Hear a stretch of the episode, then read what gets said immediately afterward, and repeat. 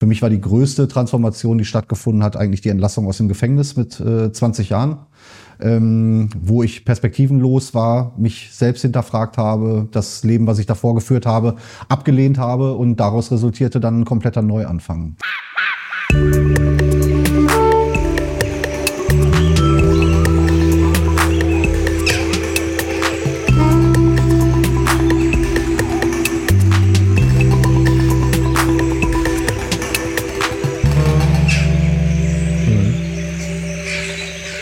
Hallo und herzlich willkommen zu einer neuen Folge unseres Monkey Expedition Podcasts.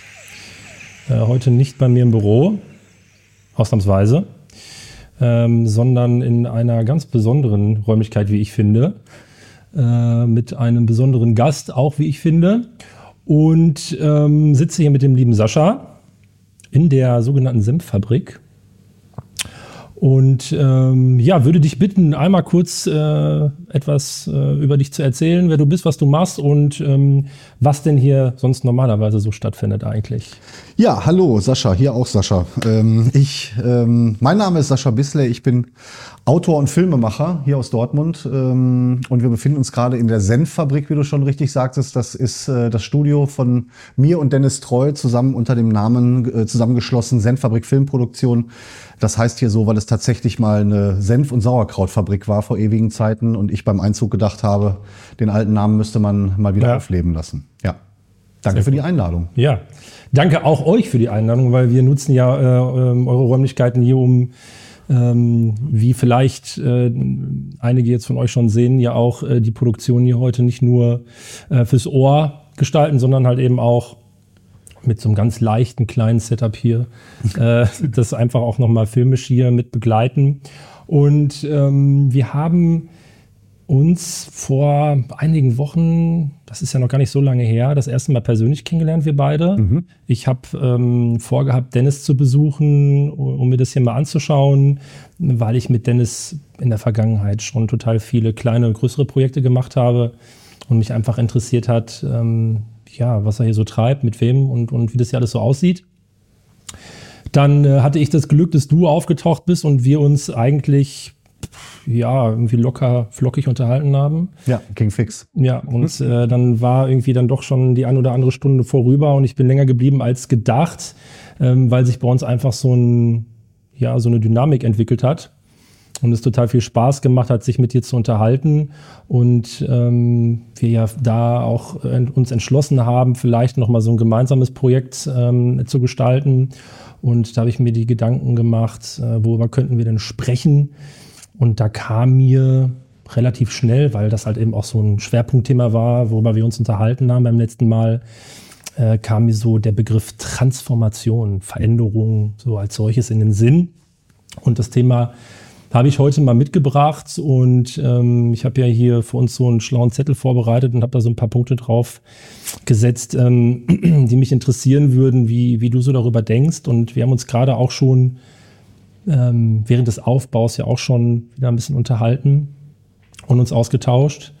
Ähm, und mich würde mal interessieren, ganz pauschal, ähm, was dir so in den Sinn kommt oder was dir so in den Sinn kam, ähm, als der Vorschlag von mir geäußert wurde, dass wir so per se pauschal über Transformationen sprechen könnten oder wollen. Ja, eigentlich eine ganze Menge Sachen, aber beim Thema Transformation und Veränderungen an sich ähm, ist bei mir natürlich naheliegend aufgrund meiner eigenen Geschichte, ähm, da ich mich schon sehr oft verändert habe und eigentlich wie jeder andere auch immer noch dabei bin, äh, gab es bei mir aber trotzdem im Leben schon eine Menge Punkte, an denen sich äh, Dinge nicht nur ein bisschen verändert haben, sondern wo man es wirklich als Transformation bezeichnen kann, also wo ein kompletter Übergang eigentlich in ein neues Leben bei mir stattgefunden hat. Ähm, der, dieser Bekanntheits, äh, äh dieses Bekanntheitsding mit der Sascha Bisley-Nummer als Autor ging in Dortmund ja so 2012, 2013 los, als ich über Facebook ähm, meine Kurzgeschichten und Reiseberichte veröffentlicht habe, die dann ähm, ja eine Menge Anklang gefunden haben. Und daraus resultierten dann nachher ganz viele Sachen, die bei mir so vorher überhaupt nicht denkbar gewesen sind.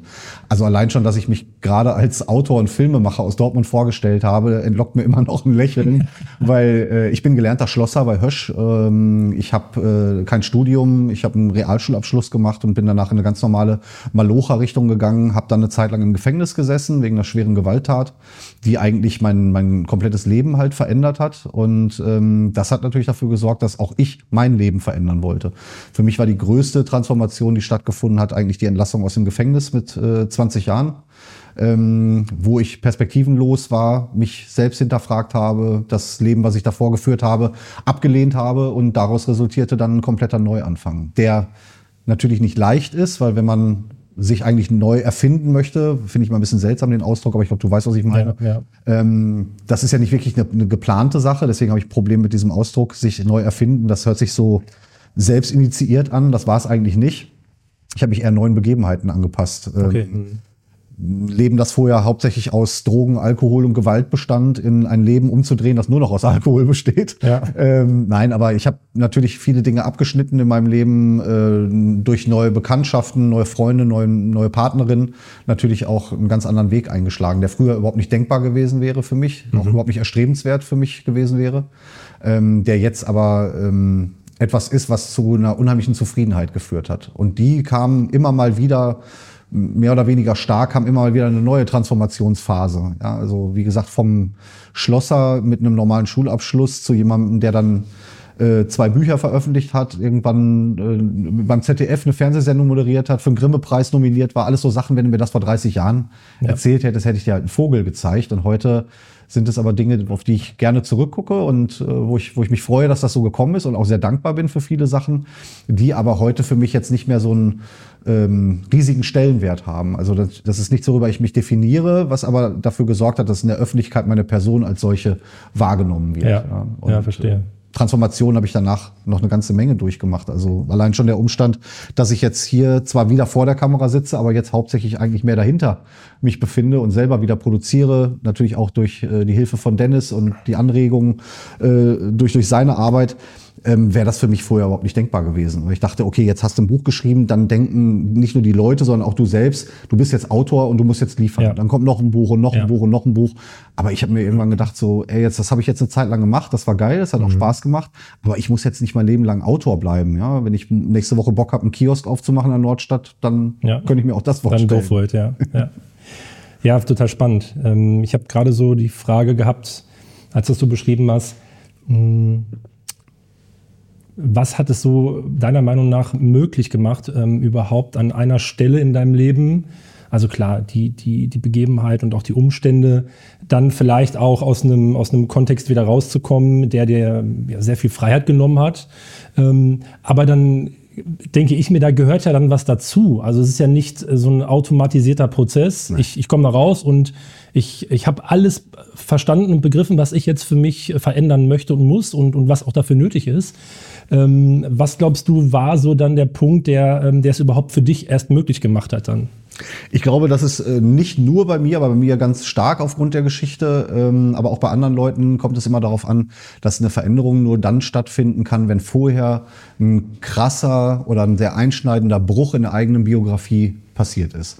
Ich glaube, also mal fernab von diesen, ich nehme mir Silvester vor, jetzt mehr Sport zu machen ja. und weniger Fett zu essen, was ja eh nicht funktioniert. Daran sieht man schon, dass das halt was selbst initiiertes ist, was oft nicht funktioniert, weil man sich versucht selbst zu überlisten. Wenn man aber eine Notwendigkeit sieht und vor so einer Sackgasse steht oder in so einer Sackgasse steht wie ich damals, dann würde ich das als Bruch in der Biografie bezeichnen. Das kann wie bei mir eine Inhaftierung sein, das kann der Tod eines geliebten Menschen sein, das kann äh, aber auch irgendwelche starken Umbrüche, Ende einer Partnerschaft zum Beispiel das sind ganz oft solche Sachen. Ja, Frauen lassen sich neue Frisuren machen, äh, ähm, Männer gehen wieder mit ihren Kumpels mehr raus oder was auch immer. Jetzt um mal bei den bei den klassischen äh, Dingern zu bleiben.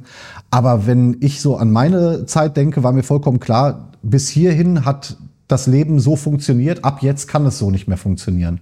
Und das war also nicht der Wunsch nach Veränderung, sondern das war, es musste sich was verändern. Ansonsten hätte ich wahrscheinlich, wäre ich jetzt nicht hier, also bin ich ganz fest von überzeugt. Ja. Ähm, und ich glaube nicht, dass so eine, so eine Veränderung stattfinden kann, wenn jemand von außen kommt und dir kognitiv versucht zu erklären, dass das, was du jetzt gerade machst, nicht gut für dich ist und dass du das ändern musst. Das ist ähnlich wie bei Suchtkranken zum Beispiel oder so. Das weiß jeder selbst, ja. dass es nicht cool ist, dir morgens um neun irgendwie den ersten Bobbel Schore reinzuhauen. Irgendwie weiß jeder, der das macht.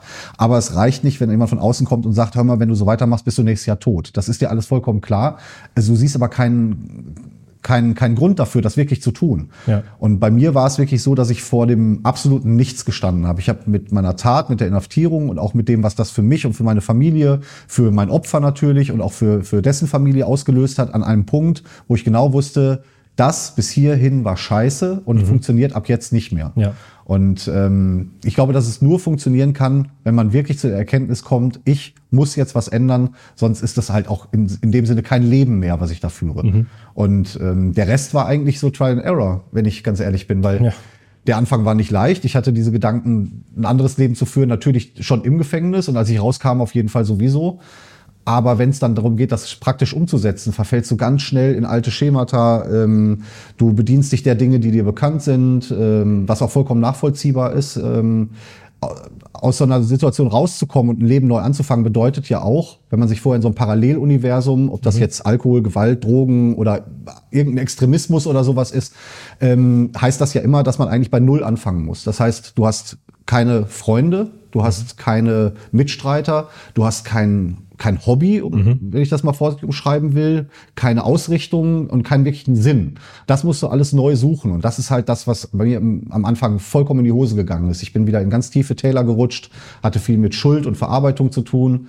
Ähm, und da war natürlich mein, mein Lieblingsbegleiter damals immer äh, Alkohol oder sonstige Suchtmittel. Ja. Und du fällst halt immer wieder auf die Schnauze. Ähm, irgendwann kam es aber dann doch so, dass verschiedene Dinge wirklich gegriffen haben und ich einfach gemerkt habe, der, der Selbstwert, den ich mir vorher nicht zugesprochen habe, der ist eigentlich da. Du musst ja. halt nur versuchen, das jetzt auch wirklich anzugehen. Da kommt niemand und sagt, hier ist dein neues Leben und jetzt mach was draus, sondern du musst halt was dafür tun. Und das, da, ich glaube, da war ich nicht bereit zu am Anfang. Mhm. Und als ich das verstanden habe, da gingen dann die ersten positiven Dinge auch los. So ein Leben, wie ich, wie ich es heute führe, wäre damals nicht nur nicht möglich gewesen, ich hätte es mir auch gar nicht gewünscht.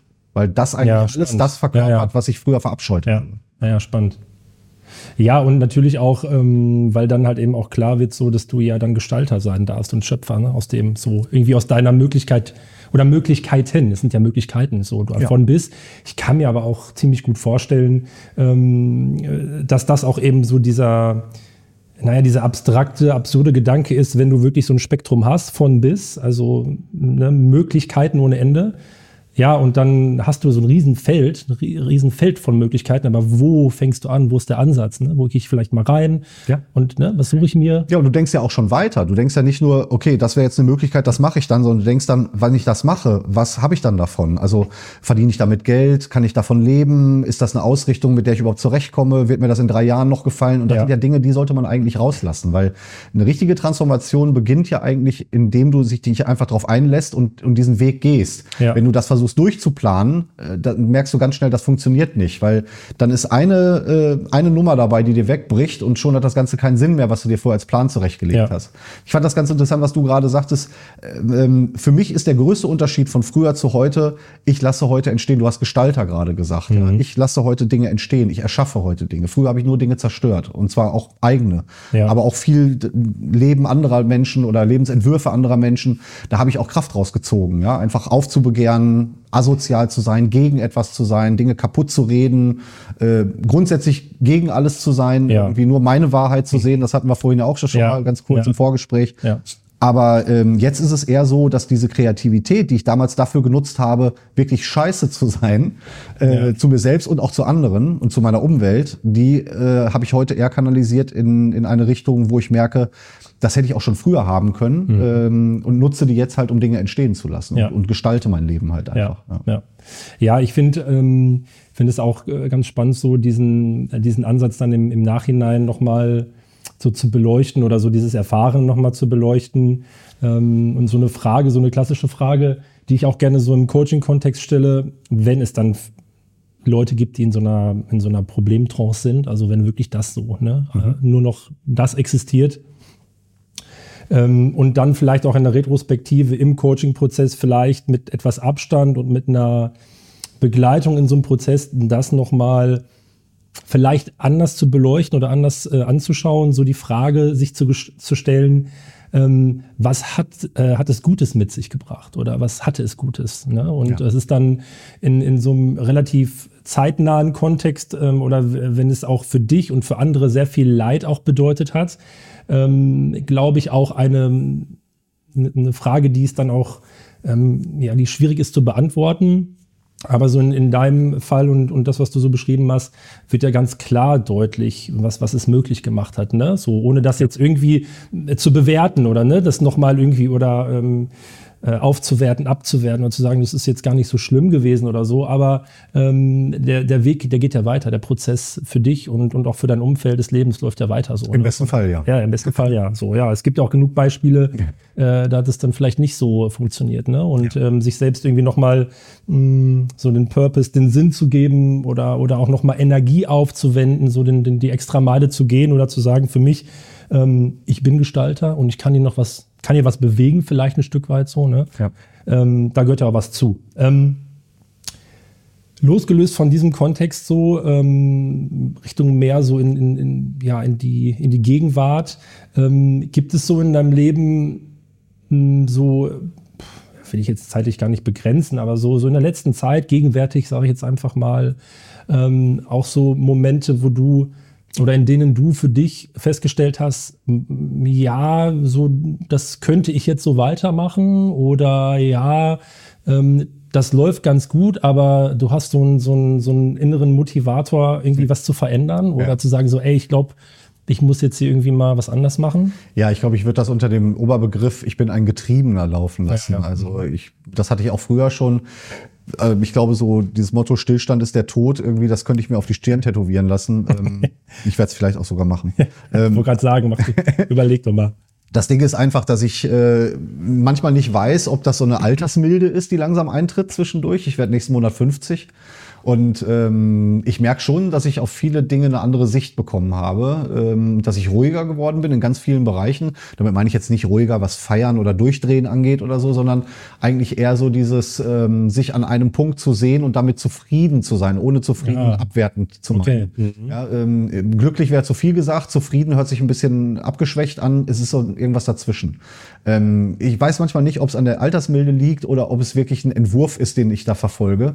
Ähm, ich habe schon ganz oft den, den Moment zwischendurch, wo ich da sitze und denke, das ist alles cool, so wie es jetzt ist. Ich bin hier an einem Punkt, wo ich ultra glücklich bin mit allem, was drumrum ist, mit meiner Partnerin, mit der Beziehung, wie ich wohne, was ich mit meiner Freizeit mache, wie ja. ich arbeite, wie ich mir alles einteile. Also der Blick aufs Leben so, der ja. hat sich auf jeden Fall gefestigt. Aber ich merke trotzdem, dass in mir drin irgendwie so ein kleines Männchen sitzt, das immer wieder an mir zieht und sagt, da ist aber noch was, du musst noch was machen. Mhm. Ich weiß aber nicht was. Also das meine ich mit diesem Getriebener sein. Ich habe immer das Gefühl, ich kann mich nicht einfach zurücklehnen und das war's jetzt. Das läuft jetzt immer so weiter. Das ist eine schreckliche Vorstellung für mich. Ja. Auch wenn das ja was, was ganz Beruhigendes mit sich bringen kann. Das hat's für mich aber eher nicht. Ja. ja. An welcher Stelle würdest du äh, für dich feststellen können, dass ähm, Stillstand herrscht bei dir im Leben? Würdest du das an irgendwas festmachen können? Ich glaube, ich werde ähm, mir selbst und meinen Ideen gegenüber unzuverlässig. Das sind die Momente, wo ich das deutlich mhm. merke. Dass ich einfach Dinge schleifen lasse und ähm, so eine ach, das mache ich morgen Mentalität entwickle und mhm. das sieht mir eigentlich nicht ähnlich. Also ich bin eigentlich jemand, der sehr, sehr gerne anpackt irgendwie und Dinge sofort erledigt haben muss, äh, der auch gerne noch mal ein bisschen was mehr macht irgendwie, um zu gucken, ob das dann nicht vorher vielleicht nicht ausreichend war. Mhm. Äh, das ist manchmal nervig, nicht nur für mich, sondern auch für meine ja. Umwelt. Aber äh, damit bin ich eigentlich ganz gut gefahren. Das ist so ein Sicherheitsding auch, glaube ich, aufgrund meiner Vorerfahrung. Mhm. Aber ähm, ich glaube, am deutlichsten merke ich einfach, dass ich es ist nicht eine richtige Unzufriedenheit, aber dass irgendwas in mir lauter brummt als vorher, das merke mhm. ich daran, dass ich halt mir selbst gegenüber unzuverlässig werde, mich an meine eigenen Absprachen nicht halte. Also ich habe eine Zeit lang ein unheimliches Problem gehabt mit früh aufstehen und äh, regelmäßig meine Dinge zu erledigen. Ich habe die erledigt, aber ich habe einen Rhythmus gehabt, den, den kann man keinem beschreiben. Mhm. Manchmal drei, vier Stunden Schlaf, dann wieder ganz viel Arbeit, dann wieder nur rumgammeln irgendwie. Und ähm, ich habe immer versucht, so eine dieses, ich muss immer lachen, wenn ich Work-Life-Balance höre. Bei mir war das immer Life-Life-Balance. Ja. und, äh, und dann kamen halt die Phasen, wo dann nur Work-Work-Balance zu äh, diskutieren war. Und da die Mitte zu finden, das ist halt unheimlich schwer für mich. Das merke ich auch immer wieder. Es ist aber ein dauerhafter Prozess. Und den finde ich aber auch gar nicht mehr, und das meine ich mit diesem, mit dieser Altersmilde, ich finde das nicht mehr so schlimm. Ja. Früher ist das was, was mich wirklich wahnsinnig gemacht hat. Ich dachte, das kann doch jetzt nicht sein. Warum machst du das? Du weißt doch, dass das nicht gut ist. Mach doch einfach so weiter wie vorher. Aber irgendwas in mir zwingt mich dazu, das nicht zu tun. Mhm. Und heute sehe ich das und denke mir so, ja, dann ist das jetzt ja. halt so. Dann mache ich das eine Zeit lang. Aber ich weiß auch, dass es wieder den Schritt zurückgeben wird. Ja, das ist, glaube ich, stimmungsabhängig. Mhm. Ja, wir haben auch schon mal in einer äh, vorigen Folge im letzten Jahr hat äh, Felix auch nochmal beschrieben, warum er den, ähm, dieses Work-Life-Balance-Konzept per se ablehnt auch, ja, weil ähm, wir halt auch ganz viel in dem Kontext ähm, unterwegs sind, ähm, ja, Zufriedenheit, Gestaltung, Veränderungen ähm, ist äh, im Coaching so das, das, das große Thema. Ähm, für uns natürlich als, als äh, Coaches, die mit anderen Menschen in Kontakt kommen, die gerne Veränderungen äh, in ihrem Leben äh, gestalten wollen. Ähm, aber Work und Life, also letztendlich, äh, also wenn es in meinem Life nicht gut läuft, dann läuft es äh, auf der Arbeit nicht gut und wenn es auf der Arbeit nicht gut läuft, läuft es im Leben halt auch nicht gut. Also das ist halt, also ne, da kann man halt auch schon wieder drüber philosophieren, aber ähm, ich kann das ganz gut nachvollziehen, was du sagtest. Auch gerade so diese Stelle, ähm, als es so darum ging, für dich so eine passende Begrifflichkeit zu finden. Also mhm. ja, glücklich sein, das wäre wär ein bisschen übertrieben, zufrieden, ja, ist ein bisschen hm, zu mhm. weich. Aber mir kam da so ähm, direkt der Begriff, den, den ich häufig verwende oder so, ich würde mal sagen, so in den letzten zwei, zweieinhalb Jahren oft verwende, ähm, ist so der Begriff annehmen. Mhm. So. Ja.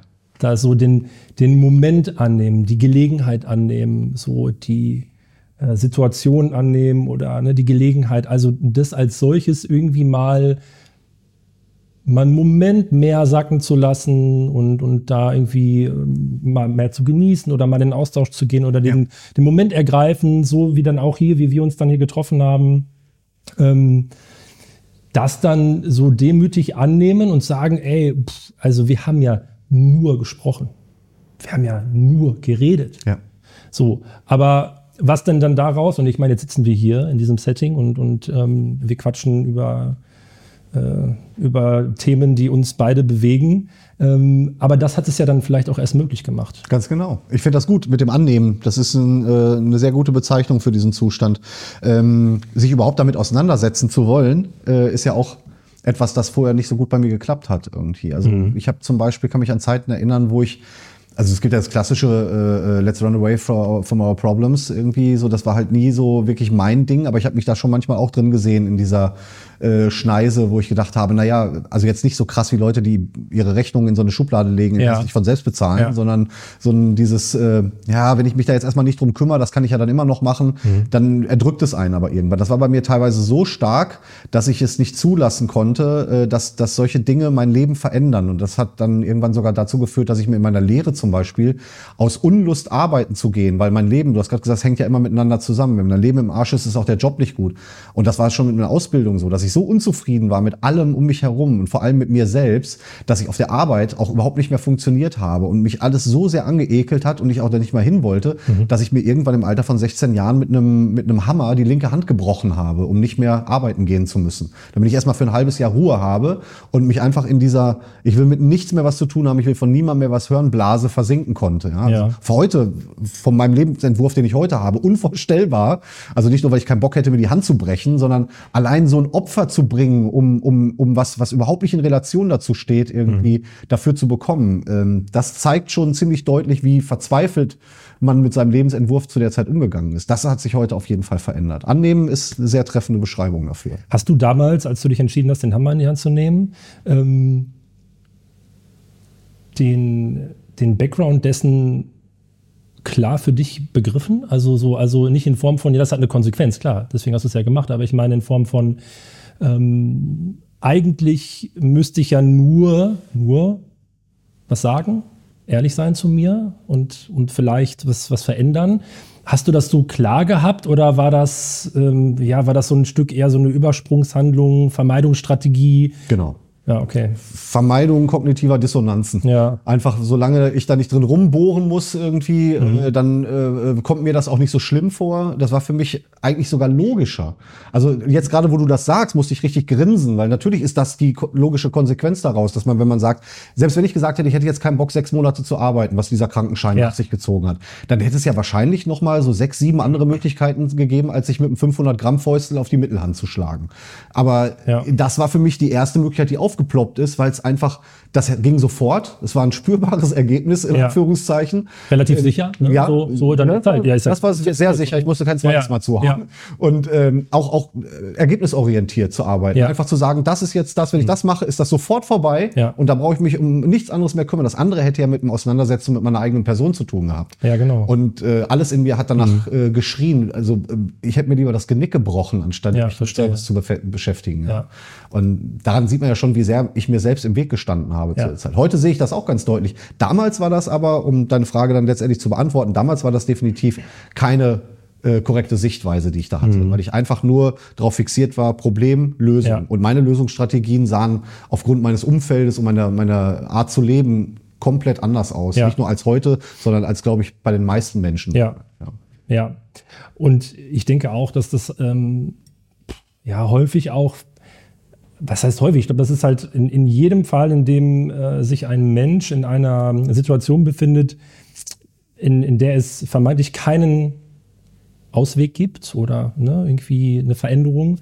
Ähm, ich denke auch, dass es häufig daran liegt, dass halt eben diese Handlungsstrategien, die sind ja tatsächlich beschränkt, also von der Anzahl her, ne? weil ähm, du bist dann irgendwann auch in so einer Problemtrance, irgendwann blickst du relativ starr auf das, was nicht gut läuft und, und ähm, wenn du diesen Impuls von außen, diesen externen Impuls vielleicht nicht bekommst, in Form von einer Möglichkeit oder von einem Angebot oder von einem coolen Gesprächspartner, Gesprächspartnerin, so. Ja. Wie du sagst, wenn dein Umfeld das ja gar nicht erst hergibt, dann, dann bleibst du ja irgendwie auch in so einer Bubble. Ja.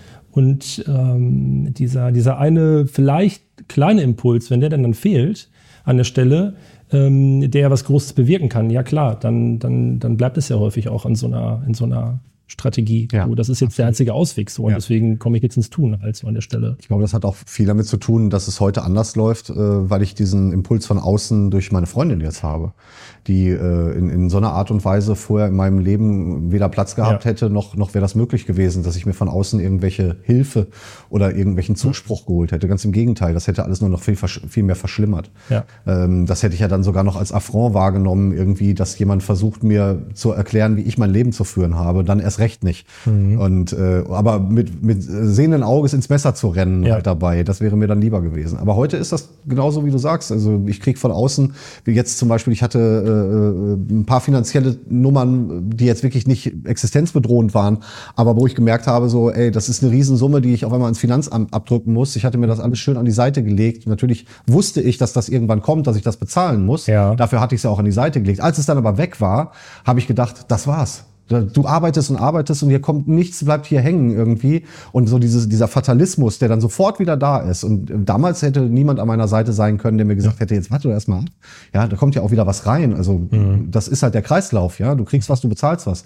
Ähm, das höre ich heute und dann kommt das bei mir an. Das war früher nicht der Fall. Und das ist ein Riesenunterschied auf jeden Fall. Aber das muss auch jemand sein, der dich, der dich erreichen kann. Das kann dir nicht jeder x-beliebige von außen sagen. Das muss jemand sein, dem du diese Rolle auch zusprichst in deinem Leben. Ja, ja. Ja, und ich finde, da wird's an der Stelle wird's ja dann spannend, weil natürlich, wie du halt zu Beginn sagtest, es muss eine Veränderung oder so eine tiefe Veränderung, also wenn die dann zu so einer Transformation werden kann, werden sollte, also ein verändertes Selbst, so im Fundament, also dass es auch wirklich einhergeht, ähm, das muss ja ein Stück weit intrinsisch passieren. Also, ne, ich, also ich muss das ja schon auch wollen. Absolut. Und dann wird's aber auch wieder spannend, so wie viele Anteile aber dann doch trotzdem noch so, so die externe, die, die äußere Umwelt dann doch noch äh, haben kann, um dann vielleicht diesen, ja, ich sage das Potenzial, die Ressourcen, die Fähigkeiten, die dann in jedem von uns schlummern, Ja. Die dann wach zu rütteln oder ne, wach zu küssen und so ein bisschen. Also ich glaube auch, dass, dass es nur mit beiden äh, äh, Polen geht. Halt. Ja. Also das, das eine oder das andere alleine, glaube ich, äh, entweder gar nicht hilfreich oder äh, nicht kraftvoll genug Ja. wäre. Ähm, ich weiß, dass ich am Anfang gesagt hatte, dass ich nicht jetzt auf, auf dieser äh, Gefängnisnummer kleben bleiben möchte irgendwie, aber da fällt mir halt ein, dass äh, ich in Haft halt ausschließlich Leute kennengelernt habe, die immer die gleichen Sätze gesagt haben. Und die haben mich, zu dem Zeitpunkt war ich ja eigentlich genauso, aber da fing es langsam an, mich zu nerven, bis es mich an- irgendwann angeekelt hat, als ich erkannt habe, dass ich selbst so bin. Ähm, da waren immer die Sätze, wenn du jemanden gefragt hast im Knast, war immer, warum bist du hier? War immer die Antwort, ich bin unschuldig. Also da war jeder, ich habe mich nachher schon gefragt, warum die überhaupt Gefängnisse bauen, wenn da nur Unschuldige sitzen halt. Ja. Ähm, wenn du dann aber weiter nachgefragt hast, kamen immer so Sachen wie, rein rechtlich war das mein Auto, was ich da geklaut habe. Oder ich hatte einen scheiß Anwalt. Ja, da war niemand dabei, der gesagt hat, ich habe Scheiße gebaut Ja. und jetzt bin ich zu Recht hier. Ich muss jetzt die Nummer hier irgendwie absitzen, zusehen, dass ich da besser durchkomme, äh, als ich mir das vorstelle. Und am Schluss mache ich dann den Abgang und fange nochmal von vorne Ja. und mache alles richtig oder mache zumindest alles besser. Das gab's dann nicht. Da waren nur Leute, die immer, alle anderen waren schuld, aber keiner von denen hat selbst die Karre vor die Wand gefahren. Und ich wusste nicht nur, dass ich da bin, weil ich die Karre vor die Wand gefahren habe, sondern dass ich das mein ganzes Leben lang gemacht habe. Und da war für mich klar, wenn ich hier rauskomme, dann werde ich das wirklich in Angriff nehmen, dass das nicht mehr so ist. Wie ich vorhin schon sagte, hat das am Anfang nicht besonders äh, gut funktioniert, aber äh, es hat immer besser funktioniert. Ja. Und jetzt sehe ich das mittlerweile schon so, dass ich eigenverantwortlich handle und äh, auch für die Sachen gerade stehe, die ich verbocke. Und das ist ja auch heute immer noch so. Also heute natürlich nicht mehr in dem Maße wie früher, irgendwie mit irgendwelchen äh, illegalen Dingen oder, oder Straftaten. Aber natürlich äh, hau ich, äh, liege ich auch manchmal heute noch bei irgendwelchen Sachen daneben. Aber dann weiß ich auch, das kommt dadurch, dass ich einfach ja. was nicht richtig gemacht habe. Dass du dich dafür entschieden hast. Genau, das hat eine ganz andere Ja. Auswirkung auf dich selbst, weil dieses ewige Ablehnen mit dem Finger auf andere zeigen und äh, andere für sein eigenes Verkacken verantwortlich machen, das ist natürlich sehr bequem, aber es ist ein beschissener Teufelskreis, wo du niemals dazu kommst, eine wirkliche Transformation zu durch, durchlaufen, weil du halt einfach keine Notwendigkeit dafür siehst. Und was ich noch viel schlimmer finde, dass du denkst, es wäre gar nicht nötig, eine Transformation zu bekommen, weil es ist ja gar nicht deine Schuld, dass Genau. du bist. Es ist die Schuld der anderen. Das heißt, eigentlich wünschst du dir eine Transformation der Welt um dich herum. Genau. Und das funktioniert einfach nicht. Nee, genau. Ja, das ist ja so dieses klassische Fehler im Außen suchen. Ja. Also, ne, das ist ja. so, ich überlege, wie viele Menschen auch dann so ein, so ein Coaching aufsuchen und ähm, ja, du dann versuchst, ja so ein Bild zu bekommen, was ist denn so das Problemfeld, worum geht es denn eigentlich genau? Ja, wie oft da eigentlich so gesagt wird, ja, also eigentlich würde ich gerne jetzt, dass du Coach Genau. meinen Chef veränderst oder meine Chefin, so, Genau. weil dann habe ich wieder ein leichtes Leben, so, ne? Ja. Ähm, und wenn Sagen das, die das auch so? Nee, also das so klar sagen sie es Okay. nicht. Ich spiegel das dann, was ich höre. Ja. Ne, so ich, so, ich habe jetzt gehört. So, und dann würde ich das vielleicht an der einen oder anderen Stelle vielleicht natürlich so formulieren, wie ich es sowieso formulieren würde. Ich spiegel das aber vielleicht auch ein bisschen provokanter, spitze das so ein bisschen zu. Mhm. Und dann wird relativ schnell klar, ja, ui, nee, das ja, geht ja auch gar nicht. Ja, So. weil sonst würden die ja das sitzen. Genau. Sonst würden die ja da sitzen, so genau. Und dann wird ja auch klar, so ähm, die Person, die zu mir kommt, die hat ja ein Thema. Ja. So. Aber ähm, Aber ist das so das klassische Psychologen-Patientenverhältnis irgendwie, wo man dann da hingeht und denkt so, ja, jetzt bin ich ja hier, jetzt machen Sie mich mal wieder gesund irgendwie, mir geht's nicht gut. naja, also äh, gut, also ne, Coaching und, und, und Psychotherapie, das ist ja auch nochmal ein großer Unterschied, aber letztendlich so diese, ähm, diese Erkenntnis zu erlangen oder sich überhaupt auf den Prozess einzulassen, ähm, das ist ja, glaube ich, so dann der, der wichtige Schritt überhaupt, ähm, dann nicht darauf zu beharren ähm, und zu sagen, ja, aber es müssen sich doch die anderen ändern, ähm, sondern wenn die Leute dann nochmal zum Coaching kommen und nochmal und nochmal, ähm, dann sprechen wir ja in der Regel über die Themen, die dann halt auch in dem Raum sind ne, und die den einen betreffen. Ähm, aber das, also das begegne ich, das begegnet, begegnet mir ziemlich häufig, dass dann so Leute dann ähm, so die Fehler im Außen suchen. Und ey, ganz ehrlich, du beschreibst das ähm, alles und, und äh, ähm, ich werde jetzt nächsten Monat äh, noch nicht 50, aber ich habe äh, so eine ähnliche Erfahrung einfach gemacht, so in den letzten, ja, drei Jahren vielleicht so. Eine radikale Veränderung, muss ich auch so sagen, einfach, hm, weil äh, ich das auch getan habe. Also es waren halt alle schuld, Ja. aber ich nicht. Egal wer und wo und was. Und diese Situation dann auch im Nachgang zu betrachten, so, ist also teilweise sehr schwer auszuhalten. Also das für mich dann nochmal klar zu bekommen, so, oh, also bei dem und dem Konflikt oder bei diesem großen, so, ey, Mist, also da spiele ich ja eine Rolle. So, Ja. ne? Und sich das dann nicht nur, also das nicht nur zu, zu erkennen, ähm, sondern das ähm, sich bewusst zu machen und dann halt auch was zu spüren. Ne? Und ich habe gerade ja, ähm, als wir hier so ein bisschen über Technik gesprochen haben und ne, wie es heute alles so abläuft, habe ich ja erzählt, dass ähm, mein Vater die alten ähm, Camcorder-Tapes ja digitalisiert hat. Und da war dann alles Mögliche drauf. Skateboard-Aufnahmen vom Dortmunder Hauptbahnhof, alte Bandproben und alles Mögliche, was man einfach mal so gefilmt hat, wild. Und halt eben natürlich auch so alltägliche Situationen, so wie irgendwas gemacht wurde, wenn man irgendwie mal einen Song aufnehmen wollte oder so. Und dann habe ich mich dann da gesehen, da drauf, wie ich mit anderen spreche, wie ich bin, wie ich mich gebe, welche Antworten ich gebe, wie, ähm, welche Befehle quasi, so mhm. meine Art. Ne? Okay. Und da war so irgendwie, da habe ich mir das alles angeguckt und ähm, das ist noch gar nicht so lange her. Und da habe ich dann gemerkt, so, boah, fuck, jetzt weiß ich ganz genau, was die immer meinte, was der immer meinte. Okay. Äh, was, was meine Frau immer meinte, äh, wie ich mit meinem Bruder spreche oder so. Ne, so. Also diese, ähm, ich will auch nicht sagen diese Metaebene, aber losgelöst von, von meinem Sein, wie ich bin, was so, wie, wie, wie, ich, wie ich sein möchte, so, wie sich das einfach in meinem Leben sich so entwickelt hat, war ich einfach in der, also erstmal, weil ich weil ich für mich erkannt habe, boah, ich glaube, ich will gar nicht mehr so sein, ohne das gesehen zu haben. Ja, aber dann diesen Schritt rauszugehen aus diesem Muster, ne? Das und von außen nochmal genau, anzuschauen. Und sich das dann anzugucken, boah, ey, das war schon. Und auch nicht schön zu reden. Nee, genau, genau, nicht schön zu reden. Auf die Sachen ich meine, ich kann es jetzt auch lassen und nicht darüber sprechen, ne? Aber das ist ja so genau, ich, ich glaube, und das ist nämlich auch genau das, was dann eben so diese, diese wahre und das soll jetzt auch nicht esoterisch klingen, aber diese wahre Verbindung dann, diese ehrliche Verbindung dann auch überhaupt erst möglich macht, ähm, von Veränderungen und dann Transformation überhaupt auch sprechen zu können. Ja weil das ohne das ist gar nicht möglich. Ja. Also wenn du damit dir selbst nicht in dieser Verbindung bist. Ne? Und ich, ich glaube ja auch, dass allein diese, ähm, ich hatte vorhin mal einen Satz zu dir gesagt, von wegen, wenn man mal dran denkt, was man vor 20 Jahren für Klamotten anhat und Musik gehört hat, dass man dann am liebsten in einem Loch im Boden versinken möchte. Das ist ja nochmal was anderes. Irgendwie. Ja. Da dann wirklich eine, eine, eine wirkliche Dringlichkeit zu erkennen irgendwie und ein, ja, ein Fehler würde ich es nicht mal nennen, aber irgendwie so eine Richtung zu erkennen, die nicht gut war und dass ja. man nicht mehr so sein will irgendwie und auch, dass einem das richtig wehtut zu sehen, dass man es überhaupt war, dass man überhaupt so gewesen jo. ist, weil man sich das ja die ganze Zeit selber schön geredet hat irgendwie. Oder nicht man hat es ja noch gespiegelt bekommen. Genau. Ne? So hat man es gespiegelt bekommen und selbst dann so das Widerstand, genau. Ablehnung. Genau. So, nee, also der hat aber auch und ist ja wohl klar, dass ich so reagiert genau. habe. So, ne? Also, und das ist ja auch schon was zu, dann, äh, wenn du jetzt hier sitzt und sagst, ey, da habe ich mir die Tapes angeguckt und ich habe das sofort erkannt, also sofort oder auch nicht, aber ich habe das erkannt in den Aufnahmen ja. und äh, sofort gemerkt, ey, so will ich nicht mehr sein. Ja. Also, mhm. ja. ja.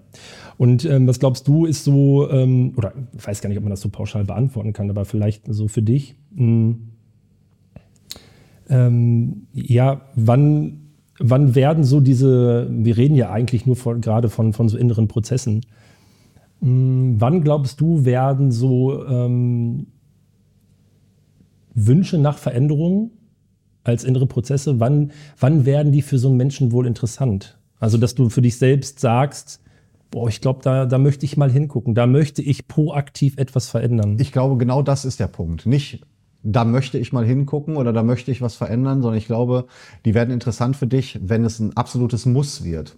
Also ich glaube, man muss schon die absolute Dringlichkeit hm, sehen, okay, ja. dass es halt also jetzt nicht unbedingt lebensbedrohlich ist, aber dass es so, wie es vorher gewesen ist und wie es bis jetzt gelaufen ist, nicht mehr weitergeht.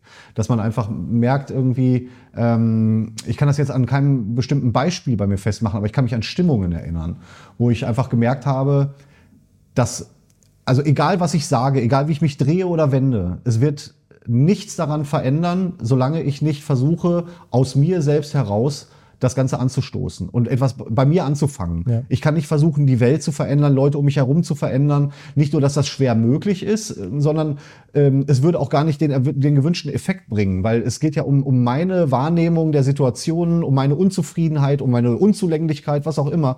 Und die kannst du ja nur verändern, wenn du bei dir damit anfängst. Und ich glaube, dass, dass es nur wirklich interessant für einen selbst wird, wenn das äh, dieses Intrinsische natürlich, aber wenn es halt einfach durch was ausgelöst wird, was unumgänglich ist. Mhm. Also so eine Art ähm, emotionale Pistole auf der Brust, ja. die ja. dir sagt so, ich weiß ja gar nicht, was passiert, wenn ich das jetzt nicht mache, diese Transformation. Aber es fühlt sich so an, als würde es wirklich schlimm werden. Ja. So, hier ist der Punkt erreicht, wo es nicht mehr, naja, wir gucken mal, wie sich das weiterentwickelt. Das ist überhaupt keine Option mehr in deinem Kopf. Ja. Du weißt genau, wenn es jetzt nicht anders wird, dann wird es richtig mies. Ich weiß nicht wie, aber das kann nicht gut ja. werden. Mhm. Und das war immer meine, ja, manche Leute würden, würden vielleicht da drauf gucken und sagen, ja, okay, wenn die Hütte schon brennt irgendwie, dann holst du den Eimer Wasser halt. Aber das, bei mir ist es tatsächlich so gewesen. Also ich musste immer merken, jetzt ist alles, was vorher wichtig war, unwichtig und vorbei. Und jetzt muss ich einfach ein neues Kapitel aufschlagen. Mhm. Manchmal wusste ich noch nicht mal, wie das aussieht. Ich wusste nur, das, was es jetzt muss passieren. Genau, so, es, muss, muss gemacht werden. Was so, Neues, was ja. Neues her.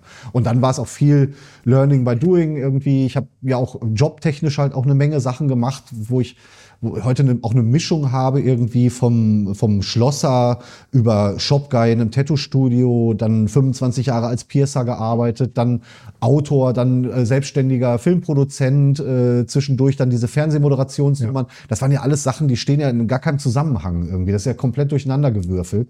Und ich wusste auch nie, wo, in welche nächste, in welches nächste Regal ich da jetzt reinfalle. Äh, aber ich wusste, ich muss aus dem Alten erstmal raus. Und mhm. dann guckst du mal, wo es weitergeht. Und ich bin einfach, ja, ich glaube, ich bin ziemlich dankbar halt, dass es so gut geklappt hat in allen Bereichen. Ja. ja. also das hätte ja auch ganz anders ausgehen können. Ich habe mir nur immer gedacht, was ist, wenn du irgendwann an so einem Punkt bist, wo du auf so ein, auf dein Leben, das hört sich jetzt auch sehr pathetisch an, aber auf dein Leben zurückguckst und ähm, das ist mit 50 definitiv öfter der Fall, als es mit 25 bei mir der Fall war. Und ich ja. glaube, das geht vielen Menschen so, ja.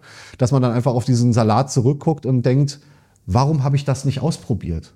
Warum habe ich das nicht gemacht? Mhm. Und dann meine ich jetzt nicht diese, diesen Pathos auf dem Sterbebett, von wegen, ich hätte, äh, hätte so viele Möglichkeiten gehabt und dann bereust du das oder ja. so, sondern einfach dieser Ärger, und das habe ich jetzt auch schon, ich denke mir heute ganz oft, warum bin ich erst mit 30 nach Dortmund gezogen? Warum habe ich 30 Jahre in Iserlohn gewohnt? Wie dämlich muss man sein?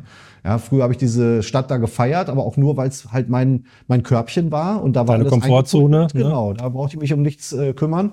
Und hier musste ich halt auch noch mal wieder äh, ähm, ganz, ganz viele unbequeme Dinge anfangen, einfach neu anfangen. Ja.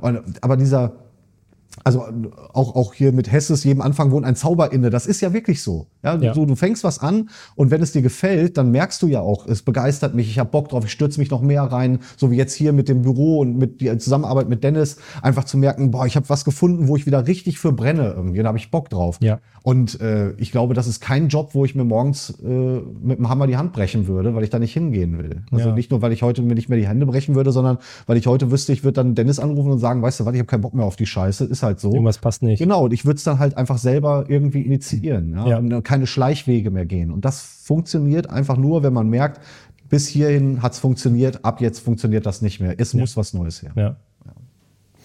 Ja, ich glaube, dass das ähm, oftmals auch einhergeht bei vielen Menschen. Bei mir war es zum Beispiel auch so, ähm, dass der Körper sich dann irgendwann auch einschaltet. Ne? Also ähm, klar, eine gebrochene Hand ist eine gebrochene Hand, aber ähm, so, so psychosomatische Themen oder ne, wenn es dann irgendwie dann auch losgeht mit Verspannungen oder Magenschmerzen oder keine Ahnung, diese ganzen Klassiker. Und das ist Schuppenflechte und Magengeschwüre. Du sprichst mit dem Fachmann für die Situation. Ja. Das ist halt echt brutal. Ne? So, nee, es kommt nicht von irgendwo her. Und wenn du dann halt mal den Bogen spannst, so zu dieser, ich sag, ich nenne es jetzt mal so ganz plakativ auch diese gesellschaftliche Norm, dass du ähm, mit 15, 16 gezwungen bist, ein Stück weit, dich zu entscheiden, was mache ich denn jetzt beruflich. Und im besten, schrägstrich schlimmsten Fall bis ich äh, in Rente gehe. Ja. So.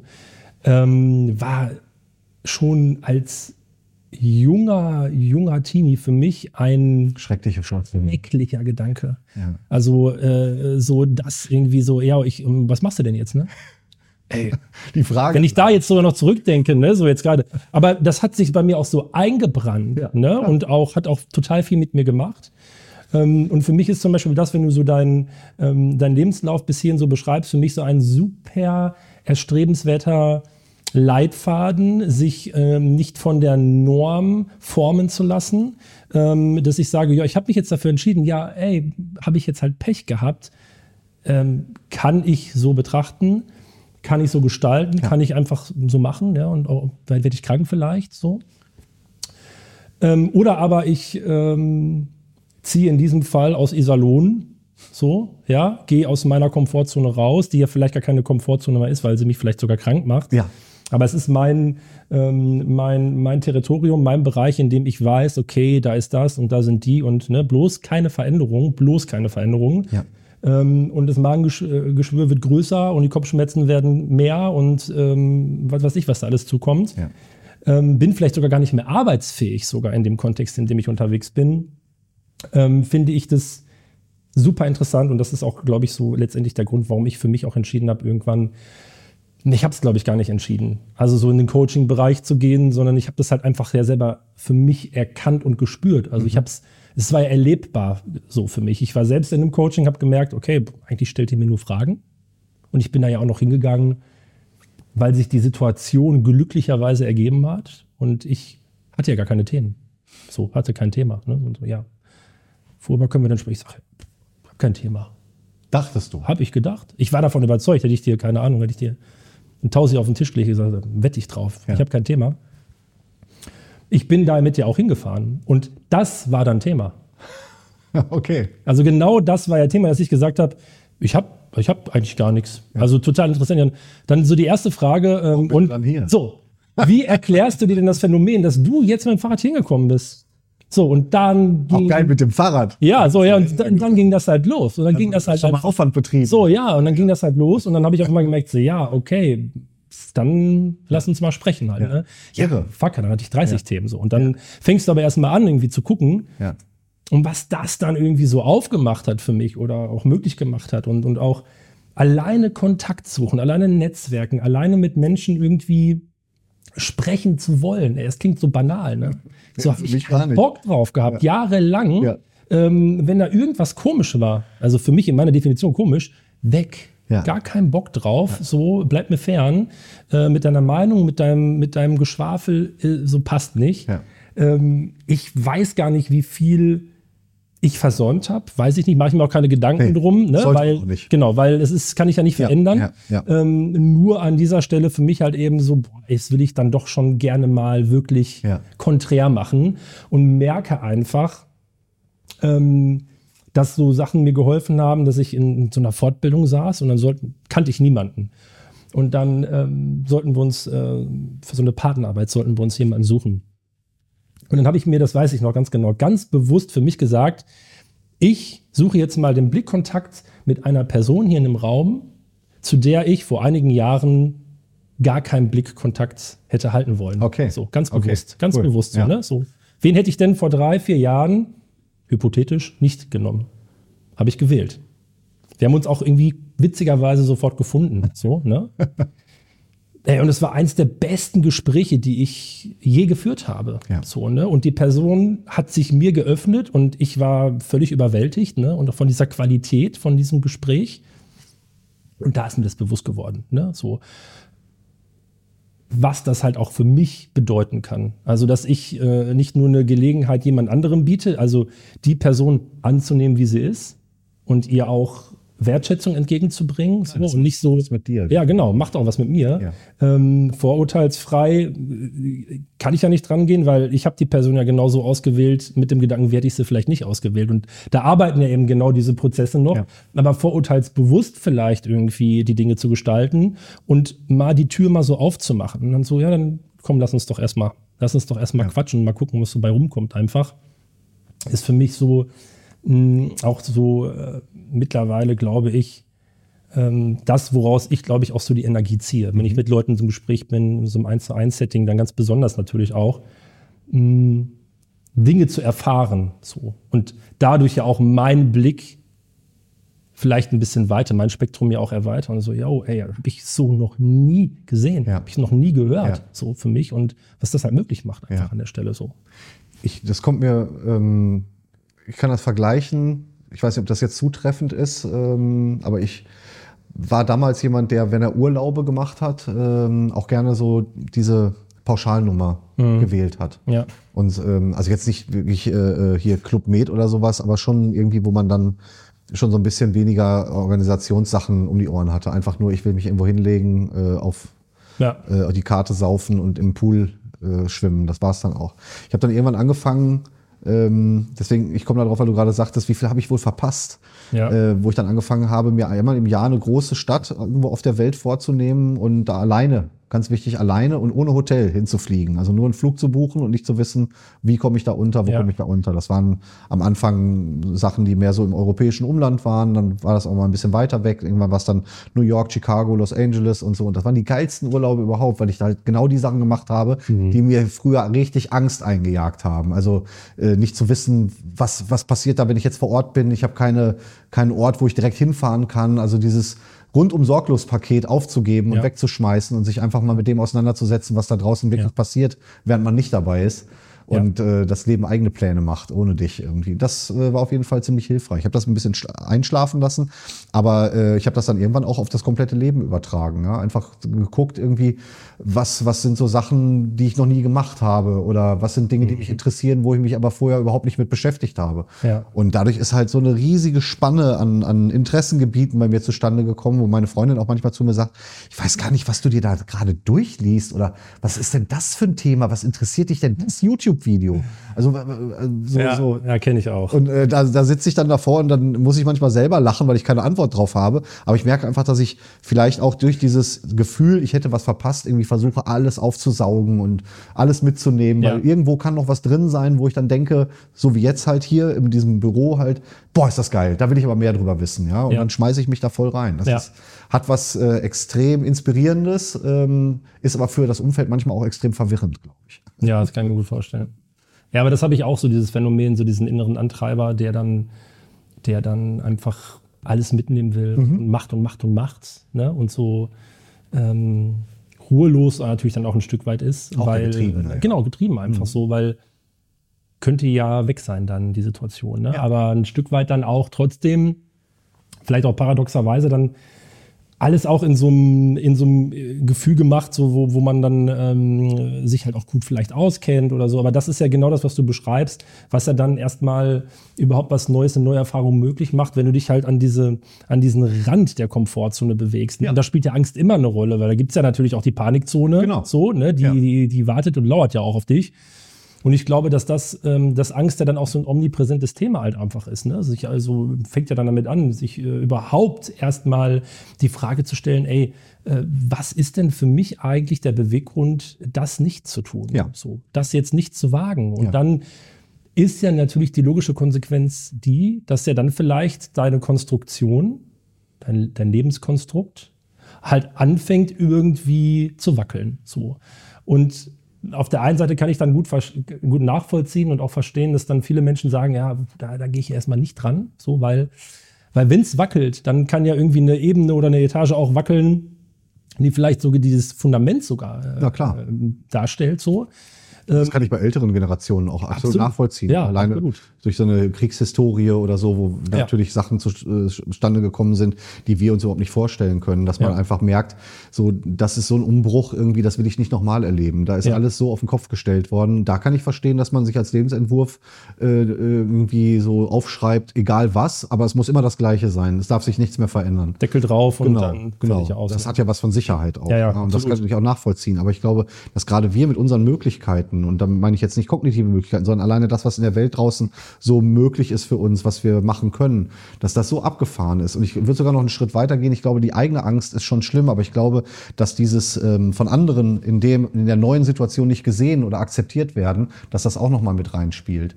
Ich kann mich daran erinnern, dass damals, ähm, als ich angefangen habe, mir die Hände und das Gesicht tätowieren zu lassen, ja. so ein Punkt erreicht war, da habe ich immer so, wenn mich jemand darauf angesprochen hat, so dieses klassische, das geht doch nie wieder weg, später ärgerst du dich und so, dass ich dann immer gesagt habe, habe, ja, du hast zwei Möglichkeiten. Entweder richtest dein Leben nach deinem Job aus oder dein Job nach deinem Leben. Ja. Und ich habe mich halt dafür entschieden, halt das, äh, den Job nach meinem Leben auszurichten. So. Und das war immer so eine, so eine Art, fast wie so eine Ausrede.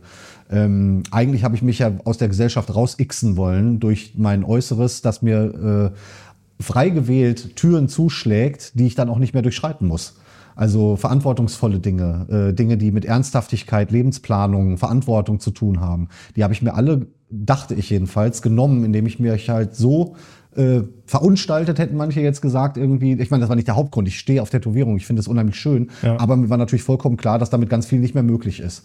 Ähm, mhm. Ähm, dann aber aus dem selben Kontext heraus irgendwie diese Angst von anderen so nicht gesehen zu werden und, und sich selber was beweisen zu müssen, dann auf einmal eine Stelle angeboten zu bekommen, wo jeder zu mir gesagt hätte, ganz ehrlich, du hast die Fresse tätowiert, das ZDF wird dir einen dicken Haufen scheißen. Die stellen dich doch nicht als Moderator ein. Du ja. kannst dich ja nicht bei denen vor die Kamera stellen. Oder hast du irgendwo im Fernsehen jemanden gesehen, der ja. ein Mikro hält und im Gesicht tätowiert ist? Das wäre also da schon nicht möglich gewesen. Das wollte ich aber dann. Ich wollte es dann die Idee durchziehen irgendwie und es hat dann ja funktioniert.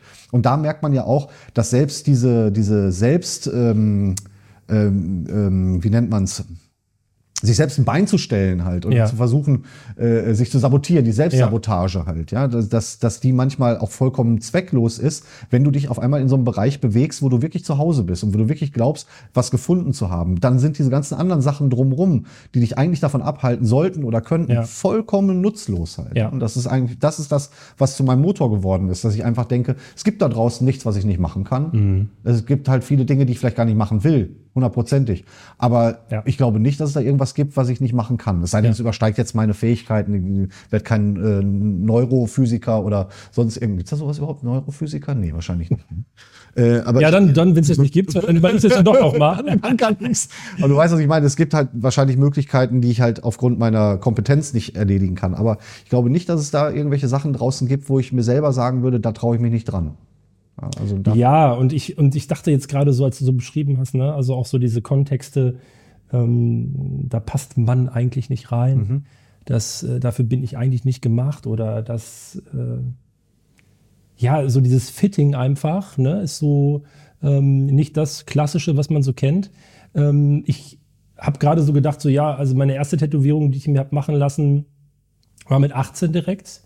Ähm, und mit dem, mit dem einzigen Grund, äh, glaube ich, äh, ich bin mir ziemlich sicher, um, mein, um meinen Vater halt zu nerven damit. Ne? So. Weil das so Thema war und dann so, ja, und Ablehnung und Widerstand und da dachte ich mich so, ja, geil. Da fange ich jetzt und fange ich jetzt an. Da bin Richtig ich 18 und berührt, So, ja. also was mache ich als allererstes? Logische Konsequenz, ich fange halt an. So. Und ich höre bis heute nicht auf, ne? Ähm, und macht es aber halt äh, nicht mehr weiterhin, um meinen Vater zu nerven. So, und der hat, ähm, oder wir haben mittlerweile auch ein wirklich sehr, sehr gutes Verhältnis. Ne? Das war aber auch, auch ein Prozess und auch ähm, hat auch, war auch viel nötig für, glaube ich. Aber ähm, ich habe für mich halt auch eben äh, eine Leidenschaft entwickelt und für mich eine, mh, eine klare Linie entwickelt, äh, von der ich ähm, sagen kann, die tut mir gut. Und das ist das, was, was mir auch entspricht. So, das ist eine, eine Form, so natürlich irgendwie subkulturell aufgewachsen, ähm, in, in, in Punk- und Hardcore-Bands Musik gemacht und irgendwie auch äh, wilde Phasen gehabt. Ähm, und, und davon ist aber noch total viel da. Also nicht mehr in der Form, in dieser radikalen, exzessiven Form. Aber sie hat mich ja geformt und sie hat auch einen Teil dazu be- beigetragen, wie ich die Welt betrachte. Ähm, und ob ich dann so aussehe oder anders, ähm, ob ich die Hose trage oder gar keine, ähm, wenn ich in dieser Form, wie ich mich darstelle und, und wie ich bin und wie ich mich gebe, eben authentisch bin, so, dann glaube ich, ist das am Ende der wirklich wichtige Faktor, um überhaupt die Dinge, die du gerade beschrieben hast, dann ähm, auch, auch wahrhaftig auch tun zu können. So. Ja. Und dann nimmt dir das halt auch einfach, also ich merke das immer wieder, ich nehme ich nehme das dann jemandem auch einfach ab. Ja. Und dann, dann spielen so, so Randphänomene wie äh, eine, eine Gesichtstätowierung, so, also für mich natürlich so, überhaupt keine Rolle. Ja. So, ne?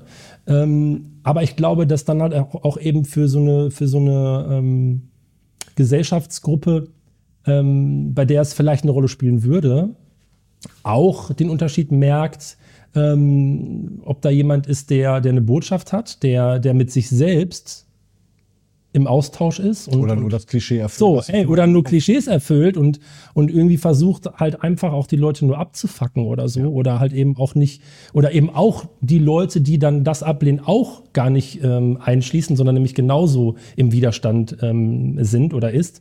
Ähm, ich glaube, dass dann da halt auch dieser große Mehrwert auch äh, eben schlummert, Ja. ähm, dass man da auch auf einer Ebene und auch in so Situationen in den Austausch kommt, der dann vielleicht gar nicht möglich ist. Und ich glaube, das macht halt eben auch diesen, diese, diese große Welt der Unterschiedlichkeiten dann auch wieder deutlich und dass sie auch ein Stück weit ja schon immer da war und immer da sein wird und dass sie auch wichtig ist, ähm, dass wir halt auch nicht mit so, einem- so einem Blick äh, morgens aufstehen und sagen, so alles muss so in diese, in diese Bahn laufen, die ich für richtig äh, empfinde, ne? oder Absolut, so. Ne? Und ja. dass, dass, dass man da halt einfach ähm, dialogbereit ist, so einfach in den Austausch zu gehen. Ja. Ich habe noch, ähm, wir haben da gerade äh, fast, ich würde schon sagen fast leider, aber äh, wir können es ja nochmal aufgreifen, äh, im Vorfeld drüber philosophiert. Ähm, ich würde gerne so, ähm, so, so in Richtung Ende nochmal so eine Frage stellen wollen, die wir gerade schon mal ähm, besprochen hatten. Ähm, da habe ich die Frage gestellt, ob du der Meinung bist, dass so eine, ähm, dass so eine Transformation, du hast es ja gerade schon ein Stück weit beantwortet, äh, so eine die Transformation, ob das so in so einem Lebenszyklus, ob es da so einen Abschluss gibt mhm. und ob, ob, du das so als mh, auch wenn es so einzelne Veränderungsprozesse gibt und einzelne Etappen oder Kapitel an, an Transformationen, ähm, ob du der Meinung bist, dass da irgendwie so eine Gesamttransformation möglich ist, so von Geburt und der Tod vielleicht. Ja, also klar, wenn es zwischendurch kleinere Transformationen gibt, dann unterscheidet sich das Endergebnis derer natürlich auch von der Anfangssituation. Also ist das natürlich auch ein durchlaufender Prozess. Ich, Im besten Falle ist eine Transformation bis zum Ende deines Lebens auch nicht zu Ende. Das heißt also, im besten Fall verändert sich immer wieder etwas. In welche Richtung sei dahingestellt. Aber ich glaube, dass es gut ist, wenn, wenn alles in Bewegung mhm. bleibt. Mhm. Ich glaube aber nicht, dass es so eine wirkliche in sich geschlossene Einzeltransformation ist bei mir. Ich glaube, dass sich bei mir ganz viele kleinere Etappen ergeben haben, die letztendlich, wenn man dann den Abstand hat und darauf schaut oder wenn ich irgendwann nicht mehr bin, jemand anderer auf mein Leben schaut, dann doch äh, so, ein, so einen Verlauf erkennt. Mhm. Ähm, aber ich, ich würde jetzt nicht sagen, dass, dass es eine am Anfang beginnende, am Ende aufhörende Transformation bei mir gewesen ist, sondern dass die aus ganz vielen kleineren Zwischenstationen bestanden, äh, bestanden hat. Und das finde ich auch eigentlich ganz gut so, weil ähm, andersrum würde es ja bedeuten, dass du dir ein Ziel setzt oder dass dir jemand ein Ziel setzt, das du verfolgst und dass du konsequent verfolgst, bis es am Schluss erreicht ist und das auch gleichzeitig der Schluss deiner Weiterentwicklung ist. Und das mhm. fände ich eine erschreckende Vorstellung. Selbst mhm. wenn das mit dem Tod enden sollte, wäre das eine schreckliche Vorstellung, dass man auf ein Ziel hinarbeitet und das als, als gegeben sieht und sich darauf zubewegt. Ich glaube, das ist so ein, das kann man nicht mal als so ein, du hast gerade die Handbewegung gemacht, wie so ein Bogen beschreiben, wenn hier der Anfang ist und dazwischen findet mhm. das Leben statt und hier kommt man dann an. Und ich glaube, dass das eher so ein Ding ist, ja, ja, ja also, okay. was, von rechts nach links und ja. kreuz und quer geht, sich in allen Dimensionen bewegt. Weil wenn ich überlege, was bei mir alles passiert ist, was ich alles, äh, nee, passiert ist das falsche Wort. Passiert ist auch wieder so ein Abschieben von Verantwortung. Mhm. Ja, also das ist so passiert irgendwie. Ja. Sondern ähm, man entschließt sich für oder gegen etwas. Und ähm, ich glaube, alle Dinge, für die ich mich entschlossen, zu denen ich mich mich entschlossen habe, äh, sind kleine Transformationen gewesen, weil man eine Situation, die vorher bestand, verändert hat äh, aus einer aus irgendeinem Beweggrund heraus. Ob das jetzt Not war oder Wunsch oder was auch immer. Ähm, aber es sind Prozesse. Und äh, ich glaube, dass, dass das viele kleine Transformationen sind. Ich glaube nicht, dass man das als einen Prozess sehen kann, der dann irgendwann anfängt ja. und irgendwann wieder vorbei ist. Also so hoffe ich das jedenfalls. Ja. Ich fände es enttäuschend, wenn das nicht so mhm. wäre. Also nicht so betrachtet auf so einer Lebensleiste, ne? So, Nein. Ne? Also so vom genau. Wegen, ja, ne? Das also ich, das kann vielleicht auch für viele funktionieren, ohne dass jetzt auch äh, äh, andere Menschen, die, die so funktionieren, jetzt irgendwie damit abwerten zu wollen. Aber ich glaube, dass ich mein Leben so nicht sehe. Dass ich, dass ja. es bestimmt eine Menge Menschen gibt, die damit auch glücklich sind, für die das auch vollkommen funktionieren mag und denen ich das gönne und wo das alles in Ordnung ist.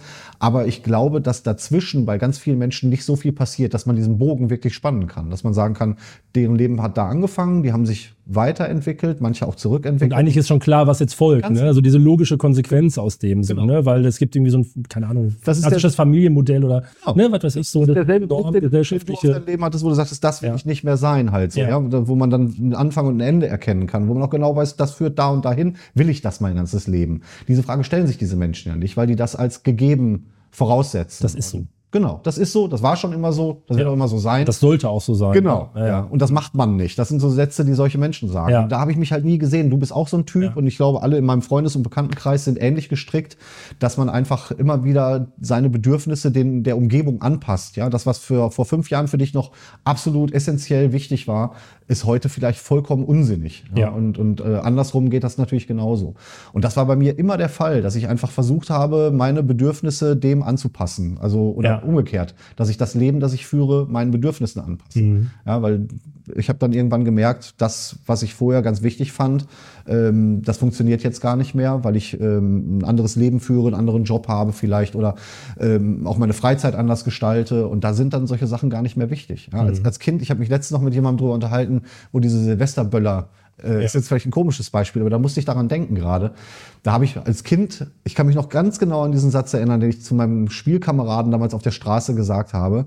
Da haben wir am Tag nach Silvester mit den Resten, die wir auf der Straße gefunden haben, die haben wir eingesammelt und haben dann diese Zissemänner angezündet und die noch explodieren lassen. Und da haben wir uns so angeguckt und habe ich zu dem gesagt, ich kann mir nicht vorstellen, dass es Menschen gibt, die das nicht gerne machen. Ja. So, und da haben wir beide so drüber gelacht irgendwie, wie bescheuert müssen Erwachsene sein. Ne? Wie Ja. geil ist das denn, hier so ein paar Knaller anzuzünden?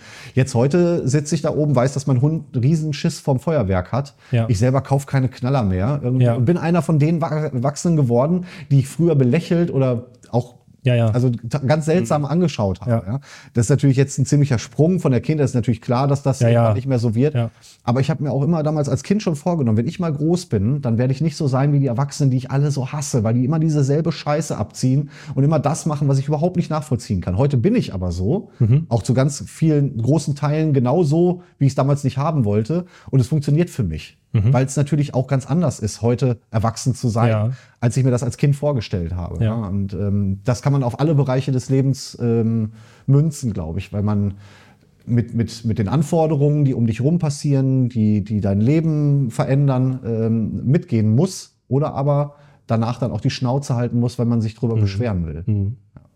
Und glaubst du denn, oder bist du davon überzeugt, dass wenn ich ähm, äh, Kind Sascha jetzt fragen würde, ne, und du würdest jetzt äh, dir gegenüber sitzen, ähm, ob, ob du als, als ähm, fast 50-jähriger Sascha wirklich auch einer von diesen, von diesen älteren äh, Herrschaften wärst oder ob du vielleicht doch eher so der coolere wärst mit, äh, Nee. das ist, Nee, ich bin, ich äh, schnauze hier die Blagen auch an, wenn die Fußball spielen und gegen die Garagentore ballern. hier wird nicht gepölt. Genau, und da hätte ich früher, also da habe ich mir schon äh, äh, Gewaltsituationen ausgemalt als Kind, irgendwie, was man denen antun sollte, damit die damit aufhören. Ah ja, gut, okay. Und Heute, heute Ja. bin ich, bin ich so. Ich äh, mag es, wenn der Flur geputzt ist. Ich Ja. reg mich drüber auf, wenn hier Leute auf dem Hof parken, die keinen Parkplatz gemietet haben.